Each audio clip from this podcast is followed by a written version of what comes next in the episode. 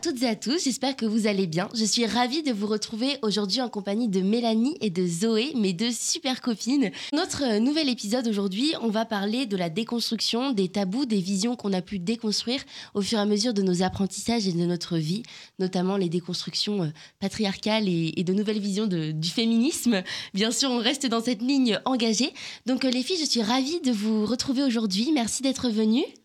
Merci beaucoup à toi de nous avoir invités, Maï. Exactement. Vous êtes trop mignonne. Je propose de commencer cet épisode par vous présenter. Et donc, pour vous présenter, comme d'habitude, je vais vous poser trois petites questions assez larges. Donc, vous avez le temps oh de réfléchir, il n'y a pas de souci. Et donc, pour euh, que nos auditeurs et nos auditrices puissent apprendre à vous connaître et euh, comprendre vos personnalités, qui sont d'ailleurs incroyables. Euh, je vais vous demander d'abord à toutes les deux plutôt votre plus grand rêve dans la vie en général. Il y, en a tellement que. Euh, mon plus grand rêve, euh, je pense que c'est euh, travailler, enfin aimer mon travail et me réaliser par rapport à ça. Et entre autres du travail, me réaliser en tant que personne, de trouver vraiment ça peut paraître un peu cliché, mais qui je suis, qui je suis, et justement que mon travail puisse permettre à toutes mes convictions et tout mon militantisme et tout, tout ce que je veux faire et tout ce que je défends et euh, vivre de ça. Quoi. Et je pense que ça, c'est un de mes plus grands rêves. Je sais pas si tu le partages. Ouais, si moi, c'est un peu la même chose. Euh, moi, je sais qu'il y a tellement de choses que j'ai envie de réaliser justement dans ma vie. Euh, que ce soit, je sais pas, faire de la musique, réaliser des reportages, euh, lancer mon podcast, on en parlait ce matin, mais il y a tellement de projets que j'ai. Et en mm. soi, j'ai pas un plus grand rêve, mais j'ai plein de micro-rêves. Et ces micro-rêves, si je les additionne, je pense que c'est ce qui, constitue, c'est ce qui constitue mon grand rêve. je suis carrément d'accord. C'est un, peu cliché aussi, mais c'est un peu ça. je suis carrément d'accord. Et maintenant, je vais vous demander ce que vous préférez chez vous. Ça peut être mental, ça peut être physique, c'est comme vous voulez, mais quelque chose que vous appréciez euh, chez vous-même, quoi. Euh, tu veux commencer? Vas-y. Tout le monde même sur cette question, c'est trop dommage. Alors qu'on devrait euh, trop s'aimer. Euh, écoutez, moi je pense que une de mes comment dire, une de mes qualités, je pense que c'est l'écoute et d'être une bonne amie, je pense. Oui. Et quand je suis et quand j'écoute les gens, enfin la capacité à justement cette euh, capacité un peu à sentir les émotions des gens et à du coup avoir le temps et la patience d'écouter les gens et de donner les bons conseils quand il faut. Et je pense que c'est hyper important et je pense que c'est une de mes plus grandes fiertés. Ouais. C'est trop bien. Et toi, Mélanie? Euh, Alors, non, je sais pas. Moi, c'est un truc euh, que j'aime et qui à la fois parfois peut déranger, mais c'est ma capacité à je sais pas, à tout laisser tomber, me dire vas-y, je fais ça, et à foncer un peu, même quand je sais pas trop où ça me mène. Moi, je pense que c'est plutôt ça. Et le fait de te lancer en mode. Là, j'ai vraiment pris un truc personnel sans le relationner aux autres, mais ouais, moi, c'est un peu mon, ma capacité à me dire bah, on n'a qu'une vie, là, tout de suite, je peux faire ça. Totalement. Euh, j'ai pas de problème de santé qui m'empêche de faire ci, j'ai pas de, de, de relation euh, qui me, qui me, qui me bloque, enfin, qui. Tu vois, où je, je me dis pas par rapport à cette personne, je vais pas faire ci, je vais pas faire ça je pense à moi, je fais mes trucs et euh, moi pour le moment c'est ça, ça a le temps de changer, hein, mais pour le moment c'est comme ça. C'est trop bien, non, non, franchement c'est trop bien. Et pour terminer, du coup, vous pouvez me donner l'activité qui vous définit le plus. Donc ça peut être une activité quotidienne, quelque chose que vous faites régulièrement et qui vient définir un peu votre personne. Euh, voilà, ça peut être ce que vous voulez. Euh, bah moi je pense que c'est indissociable le sport. Ouais. Et tout ce qui est euh, de l'ordre de l'art, que ce soit de la peinture, de l'écriture ou de la photo. Euh, c'est vrai que moi, j'ai besoin de ça pour me poser dans ma tête, pour être bien avec moi-même et je pense que c'est ça qui me définit. Ouais. je sais pas si. Voilà. Euh, moi, du coup, ça serait plutôt tout ce qui est autour de la musique. c'est plutôt chanter, composer, des choses comme ça. Et j'adore aussi passer du temps avec mes amis, que ce soit euh, en soirée, en sortie, et prendre 10 milliards de photos et qu'ils soient là à cacher leur tête tellement ils en peuvent plus. Mais moi, ça serait plutôt ça, mon activité favorite. Embêter mes potes en les prenant en photo, je pense que c'est vrai, c'est vrai. C'est un peu ce qui me définit. Pas mal. C'est super. Bah, vous voyez, là, on, commence déjà à vous connaître, donc c'est super. du coup, pour revenir sur le sujet euh, justement qu'on va mm. aborder aujourd'hui, est-ce que vous avez déjà senti au fur et à mesure des années que vous, que vous aviez des croyances euh, qui étaient ancrées en vous, qui, euh, qui ont été déconstruites justement au fur et à mesure du temps, au fur et à mesure des, des apprentissages. Est-ce que vous avez un peu une euh, tranche d'âge, entre guillemets, où vraiment il y a eu cette révolution dans votre esprit, mm. ou si justement elle, arrive en ce moment, elle advient en ce moment, ou plutôt s'il y a une, une révolution passée, entre guillemets? Ouais, bah si on déjà, pourrait situer un peu. Moi, je pense que. Euh, donc, moi, j'ai grandi dans une famille, on était quatre filles. et euh, du coup, on a vachement grandi dans ce truc euh, de mm, bah, d'être d'être tout le temps entre femmes, etc. Et malgré le fait qu'on ait une éducation hyper féministe, en fin de compte, on se rend compte qu'on était quand même dans un modèle euh, qu'il a fallu par la suite déconstruire. Euh, notamment, euh, bah, c'est ce qu'on disait ce matin par rapport aux jouets qu'on recevait à Noël ou des choses comme ça. Et du coup, c'est vrai que je pense que de base, on est, on est on a été construite dans un modèle du coup patriarcal, malgré le fait que mes parents ont toujours été euh, pour notre indépendance, pour euh, enfin voilà qu'on apprenne à se, à se débrouiller toute seule, qu'on soit pas euh, à la merci de quelqu'un ou quoi. Mais c'est vrai qu'on a eu toute cette construction là, et moi je pense que ça a été un processus un peu continu justement de déconstruire tout ce que j'avais pu construire, et même aujourd'hui. Euh, je suis toujours en processus de déconstruction. Et euh, c'est un peu bizarre dit comme ça, mais je pense que c'est pas quelque chose qui se fait du jour au lendemain en mode ah tiens je prends conscience de ça, du coup je sens ça dans ma vie. Euh, encore une fois, je pense que c'est quelque chose qui continue à impacter en fait le quotidien et qui, dont il faut prendre conscience et qu'il faut changer au fur et à mesure par des discussions de ce type, etc. Et voilà. Moi, je te rejoins totalement sur le fait que justement cette déconstruction, elle se fait tout au long de notre vie. Mm. Euh, même si pour moi, je pense qu'elle se commence vachement euh, au niveau du lycée, euh, quand on commence à avoir nos premières interactions qui ne sont plus normées par des règles, par la pensée de nos parents, par comment on doit agir de telle manière, etc.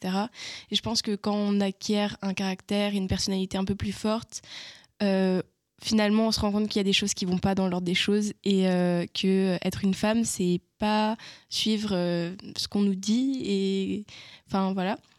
Et moi, concernant euh, les, enfin, les choses que. J'ai une grosse croyance sur euh, la princesse euh, qui doit attendre son prince. Et ça doit être. c'est, alors, ça peut être très cliché, mais c'est vrai que pendant des années, je me suis dit il y aura qu'un prince et ce sera l'amour de ta vie et tu vivras toute ta vie avec et ce sera parfait. Mm. Et ça, je pense que c'est à déconstruire. C'est à déconstruire totalement parce que je pense qu'en fait, euh, tout ce qu'on nous dit pendant notre enfance est encore plus violent après, à l'âge adulte, euh, de, de déconstruire. Tout ce qu'on nous dit, tous les mythes, toutes les belles histoires, tout ce que tout ce que peuvent nous dire nos parents pour nous faire rêver, finalement, moi, je trouve ça encore plus violent, euh, arriver à l'âge adulte, de se dire que tout ça, c'était faux. Et que maintenant, c'est à toi d'assumer et c'est à toi de de construire ta réalité et ta réalité, elle n'est pas dans les mythes. Et moi, j'en ai beaucoup souffert. Ça dépend, des réalités. Elle peut, mais en général, on rencontre pas euh, l'amour de sa vie euh, en haut d'une tour. et, euh, et on en aura plusieurs. Et c'est ce qui fait aussi ce qu'on est et nos expériences. Et je pense que c'est super important de déconstruire tous les jours les mythes, que ce soit à 5 ans ou à 18 ans ou à 97 ans. Mmh. Ouais, c'est clair. Moi, ma déconstruction, je pense qu'elle a commencé aussi également au niveau du lycée, où j'ai commencé à m'intéresser au féminisme, etc. Et encore plus même avec le confinement, le premier confinement, où là, j'ai commencé à lire euh, des essais féministes, etc. Et que je me suis aperçue de tous ces mécanismes qui me paraissaient pas forcément clairs, parce que j'ai toujours été élevée euh, avec un papa qui m'a toujours dit que je pouvais tout faire, euh, qui n'a jamais même émis l'idée comme quoi, euh, bah voilà, j'étais une femme et que du coup, parfois, j'aurais des problèmes mm, mm. ou quoi. Non, tu peux tout faire. Tu peux devenir une grande politicienne, tu peux changer l'histoire, il n'y a pas de souci. J'ai été aussi élevée par ma maman euh, qui, elle, était, était seule du coup de l'autre côté. Et donc, j'ai toujours eu cette image bah, de, de femme puissante, de femme forte. Et, et je pense que ça m'a aussi beaucoup aidée dans ma sensibilisation. Et aussi, cette déconstruction, elle passe d'abord par une sensibilisation. Et ça, ça passe aussi soit par l'éducation, soit par l'éducation encore plus importante qu'on va s'apporter à nous-mêmes du fait de justement commencer à lire, commencer à écouter des podcasts. Et ça, c'est quelque chose que personne ne pourra faire à notre place. Mm. Donc, euh, c'est vraiment limite quelque chose qu'on doit faire, une responsabilité individuelle, je pense. Et puis, des fois, c'est sur des choses où on, on s'imaginait même pas que, ah oui, ok, c'est pour ça que c'est comme si, c'est comme ça. Et c'est important de, de, comprendre tout ça et de comprendre les mécanismes dans lesquels on est. Et, Et ouais. même l'amour, je pense que, comme disait Ouais. Zoé, c'est le truc qu'on peut le plus déconstruire. On a été élevé avec Disney, quoi. Avec Disney, avec Mhm. le prince, avec la belle au bois dormant qui est réveillée. Enfin, c'est que des trucs comme ça. Et du coup, je vous conseille de lire euh, Réinventer l'amour de Mona Chollet, qui prouve que nos relations amoureuses sont des relations de patriarcat incroyables parce que Mais ça, oui, c'est évident parce qu'on chercher- est dans une société oui. comme ça et. Mais je sais pas si vous trouvez, mais on, on cherche des hommes qui nous protègent, alors qu'on n'a pas besoin d'être protégé, quoi. Totalement. Je pense que. moi la première, hein, Ouais. je- je- bah oui, c'est ça, mais c'est ça. On a, en fait, je pense qu'on a basé une relation où on cherche quelque chose de hiérarchique sans le vouloir, Voilà. mais Clairement. alors qu'elle devrait être totalement symétrique et on devrait chacun apporter à, à l'autre quelque chose. ouais.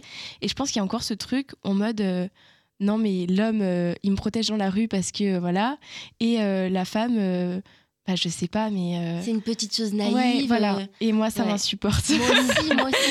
Et même, je sais pas si vous vous rendez compte, mais même les garçons de nos âges, parfois, ils se posent vraiment en mode. euh, Oui, je vais leur apprendre des choses, comme si on était une petite chose naïve, un peu innocente, etc. Comme une petite fille. Et qu'on Bah, allait, qu'on devait nous trop, apprendre tu des vois. choses. moi ça je le vois pas trop avec les garçons Ouais. de notre âge, tu vois. Moi, justement, trouve, en tout cas, avec les garçons que je côtoie, dans les discussions qu'on peut avoir, enfin quand c'est des discussions sérieuses, euh, je trouve justement qu'il y a pas, enfin il y a vachement de compréhension. Et moi, je sais que par rapport du coup au féminisme, moi, je leur explique aussi ma vision des choses, qui est que en soi, le féminisme, ça inclut tout le monde et que, enfin, c'est pour les hommes et pour les femmes aussi, parce que les hommes subissent aussi une grosse pression Ah, justement par rapport à tout ce qu'on a dit. et euh, c'est pas naturel que euh, l'homme se place en protecteur entre guillemets, enfin Ouais. pour Ouais. revenir à ce qu'on disait. Et c'est pas quelque chose de naturel et c'est quelque chose que bah, beaucoup d'hommes peuvent avoir une pression par rapport à ça. Mm, mm, mm. Euh, il faut que je sois protecteur, il faut que j'en impose, etc. Alors que c'est pas naturel en soi. C'est c'est pas quelque chose de naturel et c'est quelque chose qu'on construit toutes. Et moi la première. Et c'est quelque chose au fur et à mesure du temps, au fur et à mesure des relations, au fur et à mesure des conversations qu'il faut déconstruire petit à petit. Enfin qu'il faut, genre, qui serait bien de. Ouais, ouais. pour ne pas être clair. normative. Clair. En bon. fait, la première chose à déconstruire, en fait, si on fait un petit résumé, ce serait de déconstruire l'idée comme quoi le féminisme ne profiterait qu'aux femmes déjà. Exactement. Parce que ça ouais, profitera à toute la société. Et si en Mhm. plus je fais ma petite propagande d'intersectionnalité, ça pourrait même profiter à la société euh, d'un point de vue écologique, d'un point de vue euh, racial, etc. Et donc de vraiment pouvoir enlever toutes ces oppressions qui nous oppressent justement Mhm. et, et déconstruire tout ça en même temps. Donc euh, faisons une révolution, je pense. Donc euh, oui, d'un point de vue féministe, je pense que on a eu beaucoup de déconstruction. Et euh, je voulais de vous demander justement votre déconstruction, par quoi elle était passée, comment vous avez entrepris ce mécanisme justement au-delà de l'éducation? Euh, bah, du coup, moi, juste, je vais rajouter le livre de Simone de Beauvoir, euh, Le deuxième sexe, qui a quand même. euh, c'est mon manuel. c'est mon manuel de vie et de déconstruction, si on peut l'appeler comme ça. C'est ma lecture Euh, prévue pour cet été, personnellement. Voilà. Moi, j'ai mémoire d'une jeune fille rangée. Exactement. Bah, voilà. Moi, j'ai lu euh, enfin, Simone de Beauvoir. euh, les, les écrits, les autobiographies aussi de grandes femmes comme Simone Veil. euh. Je pense que ça passe beaucoup à travers euh, le fait de se reconnaître dans de grandes femmes. Et du coup, moi, ça s'est permis par des lectures. Euh, après, au niveau social, je pense que la déconstruction s'est faite euh, lors de mes premières relations. Parce que je vois totalement une différence entre aujourd'hui, comment je suis avec quelqu'un, qui est basé sur une relation où justement, je sais pas, par exemple, un premier date, c'est pas forcément lui qui paye ou c'est pas forcément lui qui paye Ouais, mon ouais, verre. ou alors euh, je sais pas ça ça passe par des trucs tout cons mais qui apportent une euh, relation bah, justement d'égalité. Et dès le départ même euh, enfin dans la vie de tous les jours en fait même pas forcément euh, de relations amoureuses de relations amicales etc ça passe dans une égalité stricte. Et je pense que la manière dont on agit c'est la meilleure manière de se déconstruire un peu tous les jours par des petits trucs très basiques en mode on se dit où les hommes se disent finalement ah mais en fait finalement euh, ça profite pas qu'aux femmes comme tu le disais tout à l'heure et euh, bah c'est chouette aussi euh, de se faire inviter au resto euh, c'est chouette de euh, je sais pas euh, que euh, ma copine vienne me chercher euh, en voiture euh. enfin tu vois il y a je Ouais, pense que c'est des ça passe par des petits trucs comme ça qui participent C'est des trucs qui la se font de plus en plus quand Ouais. tu vois. totalement totalement Ouais. D'ailleurs, le mot de galanterie, il faut pas l'utiliser. Je sais pas si vous avez vu cette vidéo aussi, mais comme quoi c'est un mot qui, qui justement indique comme quoi c'est l'homme qui prend euh, justement soin de la femme, etc. Et du coup, il faudrait le remplacer par la courtoisie. Comme ça, ça concerne tout le monde et que justement, on est courtois les uns avec les autres en tenant la porte et puis. Et voilà quoi, c'est normal. J'aime beaucoup. Et moi, pour le coup, ma déconstruction, je pense qu'elle est beaucoup passée par Instagram. Ouais, ouais, c'est vrai. Justement, en suivant euh, beaucoup clair. de comptes sociaux. euh, féministes. Moi, ça a vraiment été les réseaux sociaux. Ok. Euh, ouais, je pense que ça s'est fait bah, à la période où je suis partie au Brésil, justement, où je suis Ouais. beaucoup de comptes féministes comme ça, même de, de comptes de, euh, de brésiliennes, justement, parce qu'il faut savoir que le patriarcat, c'est pas qu'en France, c'est dans le monde entier, Ouais, malheureusement. c'est vrai, ouais. Et, euh, et donc, euh, non, il y avait des femmes incroyables, justement, qui. Même. euh, toutes les photos postées par rapport à l'idée du corps parfait, par rapport à tout ça. Et moi, ça, ma déconstruction, elle a commencé du coup par l'image du corps et après par euh, le reste, plutôt par euh, tout ce qui est intellectuel. Euh, du coup, moi, ça a vraiment été Instagram et après, ça a été euh, bah, des conversations comme euh, avec des personnes comme toi, Maïwen, Mm. tu vois, genre des personnes avec lesquelles j'avais un peu les mêmes, les mêmes opinions et Ouais.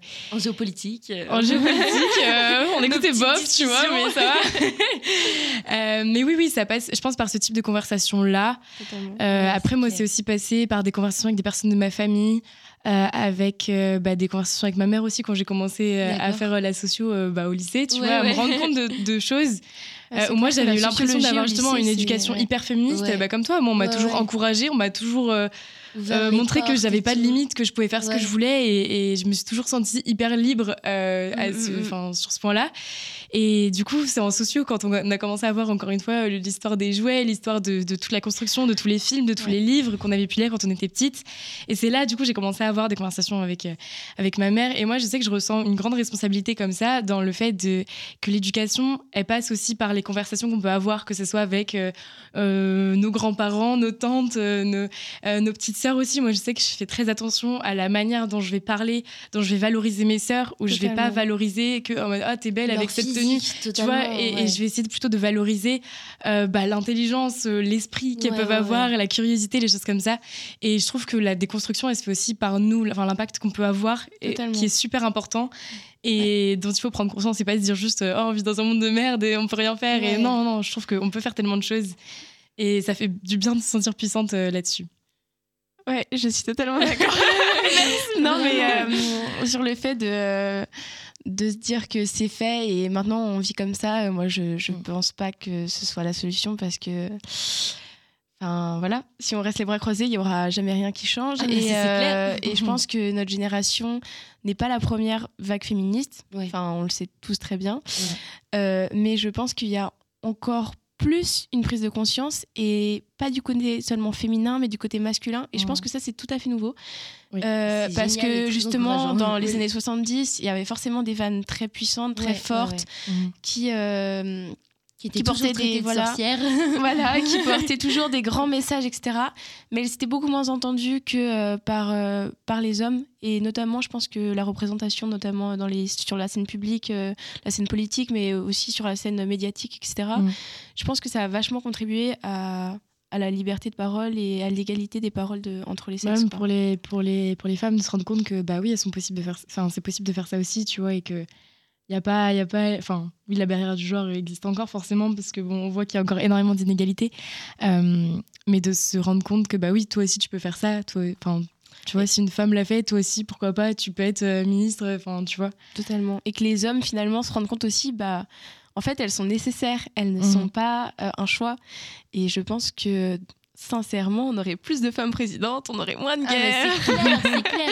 Et, et même ces femmes puissantes, il faut aussi pouvoir déconstruire le fait qu'elles n'aient pas besoin de ressembler à des hommes pour être puissantes. Mhm. Quand, euh, quand on a des femmes qui sont à l'Assemblée nationale, qui sont sifflées pour leur robe, parce qu'elles sont en robe, et que du coup, ça Mhm, les ça. délégitimise de prendre la parole, mais moi, ça, Ouais. ça m'aberre. On a été construites de manière à euh, être poussées à prendre soin de nous, à nous maquiller, à faire ci, à faire ça. Ça, d'abord, il faut en prendre conscience dans la Mhm. déconstruction, je pense. Oui, c'est Parce qu'il y a important. Un vrai impact des petites phrases, euh, des petites phrases que même moi j'ai pu recevoir en mode euh, Oh, quand t'étais petite, t'étais garçon manqué, euh, ça nous a inquiété. on a cru que t'allais même aimer les femmes. Non, mais même des phrases que, des de phrases que nous, on peut dire, tu vois, des Voilà, phrases que nous, on peut dire et où il faut faire attention aussi au vocabulaire qu'on peut utiliser. Et après, ça veut pas dire que t'as pas le droit de parler, c'est pas ça, mais juste oui, quand tu parles, de, de faire gaffe à l'impact des mots. Oui, c'est ça. Tu vois, c'est ce que tu disais, où bah, la famille, au final, elle peut avoir un gros impact sur même la, bah, comment on est maintenant, tu vois. Et enfin, je pense toi comme moi, enfin même toi aussi, tu vois, le fait d'avoir toujours eu des parents comme ça qui t'encourageaient vachement, euh, ça fait aussi que là, on a cette conversation aujourd'hui que d'autres femmes aussi ne pourraient pas forcément, enfin, totalement, n'auraient pas, forcément, pas forcément l'idée de parler de ça parce que pour elles, c'est, il y a même pas de déconstruction bah, à avoir, tu vois, genre, je pense que ça dépend vraiment. Et désolé, du coup, je t'ai coupé. Non, mais du coup, c'était juste le fait aussi de comprendre comme quoi on a été éduqué pour, mm. par exemple, se maquiller, bien s'habiller, etc. Et aujourd'hui, je pense qu'il faut aussi en faire une force. C'est-à-dire que moi, vraiment, je rêve de devenir, je sais pas, euh, première ministre, j'en sais rien, et d'arriver, d'être en robe, d'être maquillée, d'être comme je me sens belle moi. Mm. Et qu'on me dise pas, euh, oui, euh, elle fait ça pour attirer les hommes. Non, mais que ce soit ton choix, quoi. Oui, mais elle se prend pour qui, etc. Non, moi, je veux qu'on m'écoute, pas qu'on me regarde. Je veux juste qu'on écoute ce que je raconte. Et je pense qu'on a ça à déconstruire aussi. C'est-à-dire que pour être une femme puissante, on n'a pas besoin d'avoir des attributs de leadership d'hommes mm. ou enfin attribués aux hommes qui sont déjà d'ailleurs partagés entre les hommes et les femmes et puis tous les genres possibles. Donc euh, voilà, je pense qu'il faut déconstruire aussi ça parce que ça fait peur, vraiment. Euh. c'est sûr. Voilà, et donc oui, l'impact des petites phrases, je pense que ça c'est... des petites phrases et des mots aussi. Et Moi, des je sais que euh, enfin le fait de ne pas utiliser homme au lieu et d'utiliser plus l'humain quand femmes on parle hommes, voilà femmes et hommes ou toutes et tous ou des petits mots comme ça je pense que femmes hommes et pas voilà, homme femme je pense que c'est des choses à prendre en compte et que c'est pas négligeable. Alors mm. bien que certaines ou certains euh, disent que ça ne va pas contribuer à cette lutte parce que finalement euh, ce ne sont que des mots, ce sont que des mots, etc. Sauf que pour l'instant les mots créent des actes et dans cette perspective, euh, on entretient exactement cet inconscient collectif où les hommes sont la majorité et les femmes sont en minorité, alors que non, nous sommes la moitié de l'humanité et nous avons besoin d'exister par les paroles, par les mots et par les actes. Voilà. Tu, serais pas un peu pour l'écriture inclusive, Zoé Totalement. Là, elle l'a dit sans vraiment le dire, mais moi je pense que je l'ai très bien compris.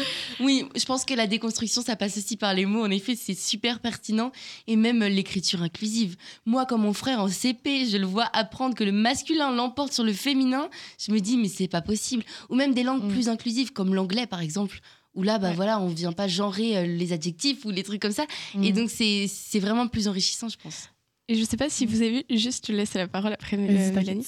Mais euh, là, euh, les États-Unis ont euh, accepté le premier passeport non, genré.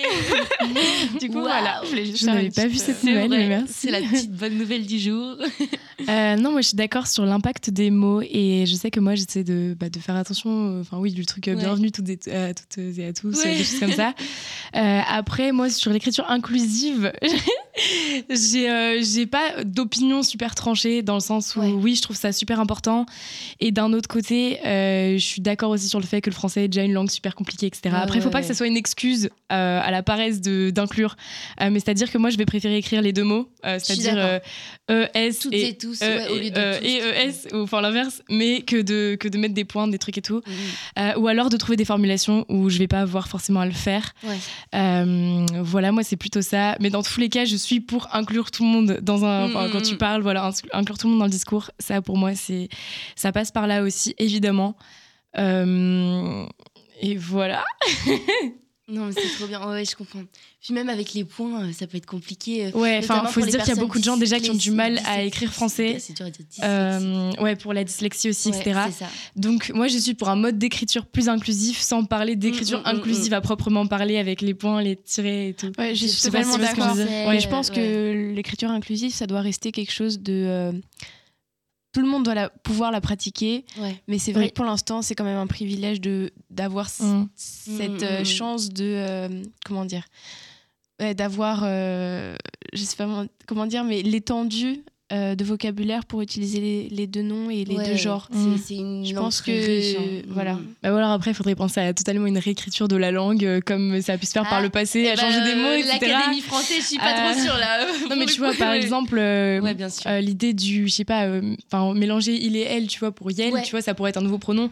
Après, ça fait toute une réécriture de la langue, ça crée énormément de débats, mais en soi, ça simplifierait pour beaucoup de choses, quoi. et pas, enfin, comme en anglais, comme tu disais, où il n'y a pas de féminin, il n'y a pas de masculin, et au final euh, c'est bien plus simple. Donc après, pourquoi pas repenser toute une écriture et on dit que c'est que l'Académie française.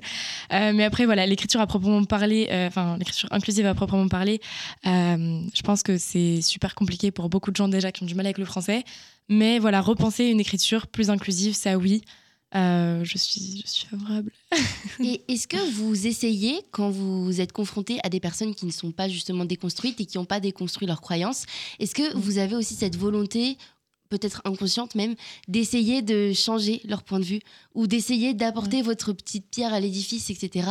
Parce que c'est vrai qu'on côtoie énormément de personnes qui sont en processus de déconstruction. Euh, euh, moi, je vois mes amis pas, qui ne veulent pas aussi, qui ne savent pas, qui, qui, qui réalisent pas en quoi euh, ils sont dans une construction. Ouais, et sont mais, dans une construction. Mais justement, est-ce que vous sentez ce, devoir presque de devoir euh, essayer d'être un entrepreneur de déconstruction Un entrepreneur de déconstruction. J'adore ce terme. Incroyable. Vas-y, tu peux commencer. Euh, bah écoute, moi je pense que c'est important, comme tu l'as dit, de déjà faire prendre conscience qu'ils sont dans un processus de déconstruction. Et je pense que ça, on peut le, tous le faire et toutes le faire.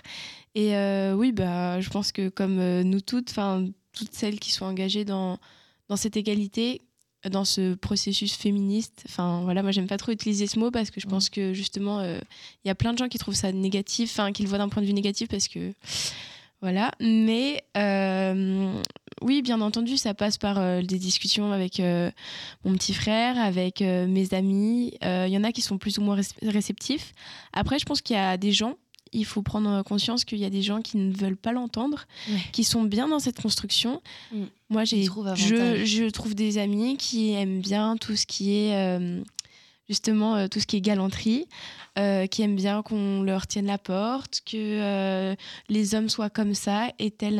est-ce qu'elles comprennent qu'elles aiment bien ça parce qu'elles ont été construites dans, ah bah, sur ce modèle-là C'est ça, le problème. Ou alors est-ce qu'elles disent j'aime bien ça parce que j'aime bien ça et qu'elles se rendent pas compte qu'elles sont dans une société qui leur bah, fait aimer ça, tu vois. Honnêtement, en, en, en, ayant parlé avec elles, je pense qu'elles s'en rendent compte. Mm.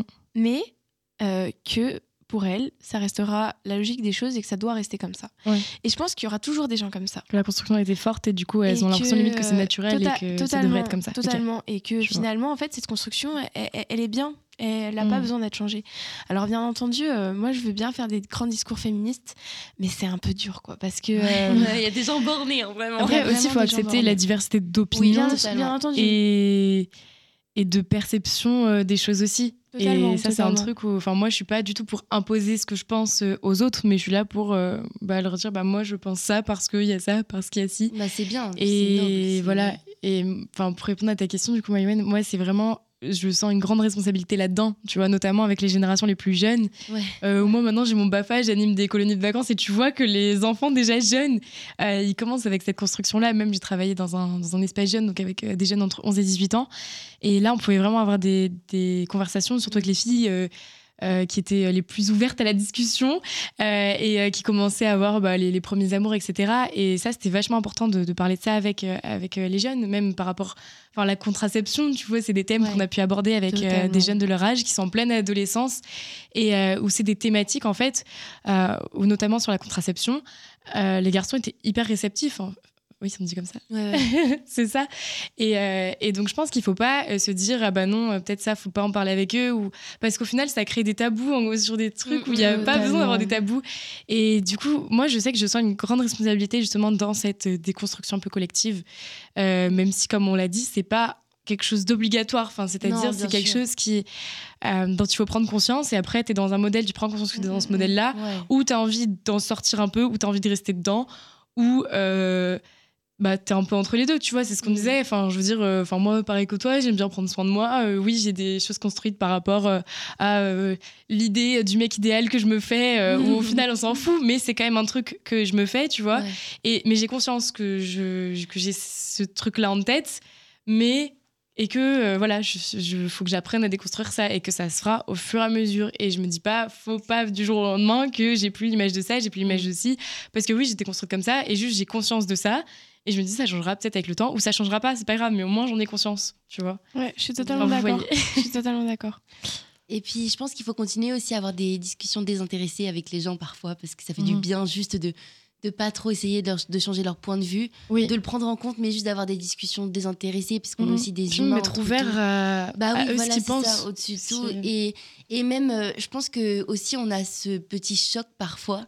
Euh, Je pensais ce petit choc Mhm. parfois de l'entre-soi, quand on sort de cet entre-soi. Moi, quand je suis arrivée à Espol, après être Ouais. allée au lycée qui était très ouvert, très féministe, euh, tu trouvais aucune fille qui n'était pas féministe ou Ouais. les garçons commençaient à déconstruire ça aussi. Mhm. Du coup, quand je suis arrivée à Espol et qu'on m'a commencé à me dire qu'il y avait certaines personnes qui n'étaient pas féministes, moi, j'ai été extrêmement. Ça m'a mis, limite mise Ouais. dans, une tristesse, en fait. Mais Genre, j'étais là. Moi, c'est pareil que là- toi, j'étais dans ma petite bulle et. euh, Ah Non, mais j'étais là en mode, mais comment tu ne peux pas être féministe aujourd'hui Comment tu ne peux pas Et du coup, je suis, je suis descendue de, Mm. de mon- mes grands chevaux. Je me suis dit, ouais, attends, Maïwen, attends. Euh, Il y en a plein qui n'ont pas déconstruit. Euh, là, c'est des gens de toute la France qui viennent de tout milieu. Et en- Et- Non, non, ils viennent pas de, Pas tout, de tout milieu. Pour moi, c'est. de tout milieu dans le sens euh, dans tout- de toute pensée plutôt. Et donc, du coup, Oui, ils n'ont pas eu la même éducation que ils toi. n'ont tout pas eu la même et- éducation parfois, pas eu la même déconstruction. Et donc, tu te dis, OK, il y a un petit travail à refaire encore. Et Ouais. c'est vrai que ça peut faire mal aussi parfois de, ou rendre triste de voir des gens qui ne sont pas encore déconstruits ou qui sont vraiment bornés Après, dans moi, j'ai pas quoi. été trop confrontée à ça encore. Du Ouais, coup, j'ai encore ouais, une vision hyper euh, bisounours. euh, Ouais. Mais quand tu Mais j'avoue que, en tout cas, dans euh, mon cercle, tu vois, les gens de qui je vais être proche, euh, j'ai pas de gens proches qui sont pas féministes, que ça soit du côté des mecs et du côté des meufs, c'est vraiment. mm. euh, je vois pas me relationner avec. euh, Enfin, de manière amicale, hyper proche, avec quelqu'un qui aura pas du tout euh, les mêmes valeurs que moi, tu vois. Ouais, ouais. Parce que pour moi, c'est la valeur euh, d'équité, d'égalité. Et bah. Moi, les mecs que je côtoie sont aussi féministes que moi, et tant mieux, tu vois. C'est vraiment pas. C'est un- génial. Ouais. Bah oui, c'est pour ça. Moi, je suis vraiment, je suis vraiment dans mon, dans mon, Ok. bisoun- dans mon truc de bisounours. Bah, Après, trop bien. pas trop Euh, tomber de haut après. C'est quand ça. tu Après, sors, tu vois, encore une fois, euh, à Sciences Po, on est beaucoup et je suis papote Ouais, avec tout le monde. Forcément, il y a peut-être des gens qui pensent pas. Ouais, tu côtoies pareil les gens qui que te moi, aussi. Mais c'est ça, euh, c'est que moi, je côtoie des gens qui pensent comme moi globalement, ce, qui, est, qui peut-être un peu triste. Et du coup, j'ai on le fait tous. j'ai j'ai pas cette.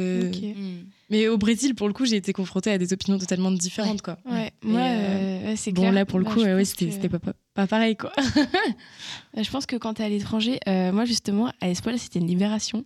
Alors, euh, je sais que du coup, bah, je m'oppose un Non, peu. mais non, mais c'est pas grave, mais c'est bien d'avoir des Mais, points de vue différents, c'est euh, intéressant. Mais euh, c'est vrai que Espol, euh, ça a été une libération sur les sujets de discussion un peu plus profonds que j'ai pu avoir avec d'autres amis. Il faut savoir que euh, en Nouvelle-Calédonie, euh, les sujets sont, ne volent pas très haut. Et euh, même si les gens sont très intelligents, etc., Mm. c'est pas une lutte sociétale parce qu'ils euh, ils considèrent pas ça comme leur premier intérêt Ouais. et euh, leur premier. euh, comment dire le- Enfin, ils sont. honnêtement. ils en ont pas grand chose à carrer. Et malheureusement, je trouve ça très, très, très triste. Mm. Mais ils vivent dans un monde un peu encore à l'âge primitif, si on pouvait dire, Mm. où bah, on vit la vie tranquillou, c'est pas grave s'il y a des inégalités, et voilà. Après, quoi. ça, c'était dans ton milieu social ou t'as remarqué ça à plus Euh, grande échelle? Alors, moi, mon milieu cho- social, dans mon lycée, les gens étaient très simples. Euh, moi, j'avais toujours des amis qui ont toujours respecté les femmes, etc. Donc, Mm. c'était pas du fémi- ils n'étaient pas féministes. Non, mais je pense qu'ils étaient juste. euh, C'était du respect, quoi. voilà, c'était Ouais. du respect et euh, de c'était normal, en c'était des gens. Ouais, ouais, c'est Voilà, clair. c'était des gens très simples qui n'avaient pas forcément euh, de grands discours, etc. Mais Mm. juste dans leurs actions, ils l'étaient. Et après, en Nouvelle-Calédonie, il faut savoir qu'il y a des inégalités de genre énormes. Euh, Il y a une femme sur trois qui est frappée tous les jours. Euh, c'est deux fois plus qu'en métropole. Euh, et les violences ne sont pas, comment dire, Dénoncer. sont, alors déjà ne sont pas dénoncées et sont beaucoup plus violentes qu'en France. C'est-à-dire qu'un coup de poing là-bas, c'est comme une claque ici. Euh, les femmes, il y a eu des histoires abominables où il y a eu euh, des gens qui se sont fait arracher les cheveux, une autre femme qui s'est fait égorger. Après, on retrouve les mêmes histoires en métropole, mais la violence, elle est vachement banalisée. Mm. Et je pense que du coup, euh, le- je pense que en fait, le, pas- féminisme ne peut pas exister. Il faut se rendre compte qu'il y a des endroits dans le monde, le féminisme ne peut pas exister. Je pense qu'au Brésil, On euh, je pense qu'en parlait hier, Amé- en plus, en avec Amé- l'Afrique, etc. ouais, totalement, en Amérique latine, Mm. euh, en Afrique, Pour le coup, en Amérique latine, le va, féminisme moi, est très fort quand même. Voilà, justement, Après, mais c'est très vraiment. vite réprimé. Enfin, moi, je sais que euh, il n'y a bah, pas ouais. beaucoup de, il y a, Au Brésil, il y a oui, il y a quasiment beaucoup de, pas eu ouais, de, de femmes qui se féministes. battaient. Enfin, je sais que, je, euh, je sais plus si c'est Marina, Marina, j'ai plus son nom en tête, mais voilà, qui était une grande figure du féminisme à Rio de Janeiro. Et genre, euh, bah oui, pour le coup, elle n'a pas fait long feu, quoi. Enfin, dans le Exactement. sens où. Le féminisme Voilà. est encore vachement féminisme, réprimé et mm. euh, je pense que Je- surtout chez les grandes figures. Mais après, en tout cas, enfin, encore une fois, moi, les gens que je Ouais. côtoyais au Brésil, euh, la plupart étaient féministes, etc. Après, ça a vachement à voir aussi avec leur position euh, politique et avec la religion aussi. totalement. Euh, voilà. Et encore une fois, il y en a, ils vont pas se déclarer féministes, mais dans leur action, ils vont l'être. Oui, oui. et oui. d'autres, le contraire, ils vont se dire féministes et au final, dans leur action, ne vont pas l'être. Euh, donc je pense que ça dépend vachement. Mais après, en tout cas, au Brésil, le féminisme existe et il y a des grands collectifs comme on peut avoir en France qui existent et qui organisent des marches, notamment parce que euh, le. Bon, je sais pas si on peut lier ça au féminisme, mais euh, le droit à l'avortement, euh, c'est pas légal au Brésil. C'est-à-dire, Mmh. t'avortes, bah, tu vas en prison. Euh, la personne qui a pratiqué l'avortement, enfin, qui. Euh, le docteur ou, quoi va- peut être mis en prison aussi, la personne qui a aidé, etc. Donc, il faut savoir qu'il y a des choses aussi qui sont acquises en France et on n'a pas les mêmes combats. Euh, en France, on va plutôt combattre pour, euh, bah, pour le salaire, pour euh, les contre les violences, etc. Tandis qu'au Brésil, par exemple, il y a des choses pas encore acquises, dont le droit à avorter, euh, qui sont les luttes principales en ce moment du féminisme au Brésil. Donc, je pense que ça, en soi, c'est le même combat, mais pas forcément pour les mêmes points précis. Exactement. C'est une autre échelle, quoi. Je pense qu'en France, même s'il reste des énormes inégalités, euh, la parole est quand même vachement écoutée et ouverte. Mhm. Alors, bien entendu, euh, le, gouvernement, enfin, le gouvernement de Oui, Macron n'a pas, n'a pas contribué à améliorer euh, la Et situation des femmes. du second. Voilà. Mais. Ne parle pas trop vite. Mais euh, je pense quand même qu'on a une liberté et une prise de conscience euh, féministe qui est quand même assez importante. Et cette liberté, justement, de pouvoir revendiquer nos droits et ces luttes que dans certains pays, on n'a pas la chance de. que les gens n'ont pas la chance de le faire, quoi. Oui, ou alors c'est pas la priorité, tout simplement. Et voilà, tout simplement, ouais, en même fait. pas forcément nécessaire. On en parlait hier avec l'ingérence, justement, l'ingérence féministe, avec le féminisme colonial, où tu te dis, bah, ces femmes en Afrique, euh, elles ont rien demandé. Est-ce qu'elles ont vraiment envie de comprendre que, euh, bah voilà, euh, elles peuvent faire ci, peuvent faire ça. C'est un système qui, Mm. c'est un système qui n'est pas notre système occidental, mais qui convient. Donc, euh, pourquoi aller changer ça et aller faire une ingérence en mettant des problèmes où il y en a pas en fait? Mm. C'est ça aussi qui a Ouais, déconstruit aussi, euh, le ouais. fait Mhm. d'ingérer dans dans d'autres pays ou des choses comme ça. Donc, Oui, euh, de vouloir imposer la vision Bah ouais. occidentale, il etc. faut pas trop imposer sa vision. Non, faut pas l'imposer après, Ouais. pourquoi pas en parler, etc. C'est Oui, toujours important de montrer qu'il y a d'autres voies Ouais, de ouais, penser, ouais. etc. mais Sans que- pour autant imposer ça aux gens. Peut-être que justement la déconstruction serait plus quelque chose d'individuel pour conclure et que du Mm. coup forcément euh, si on, on fait tout ce travail, tous et toutes ce travail justement, eh bien euh, on pourrait euh, arriver à une société déconstruite et pas euh, imposer la déconstruction à tout le monde et, et Mhm. forcer en mode tu vas écouter ce que je te dis. Donc Ouais. ça passe voilà. par les discussions. Ça passe par les discussions, par comme, les, l'échange comme les discussions qu'on vient d'avoir.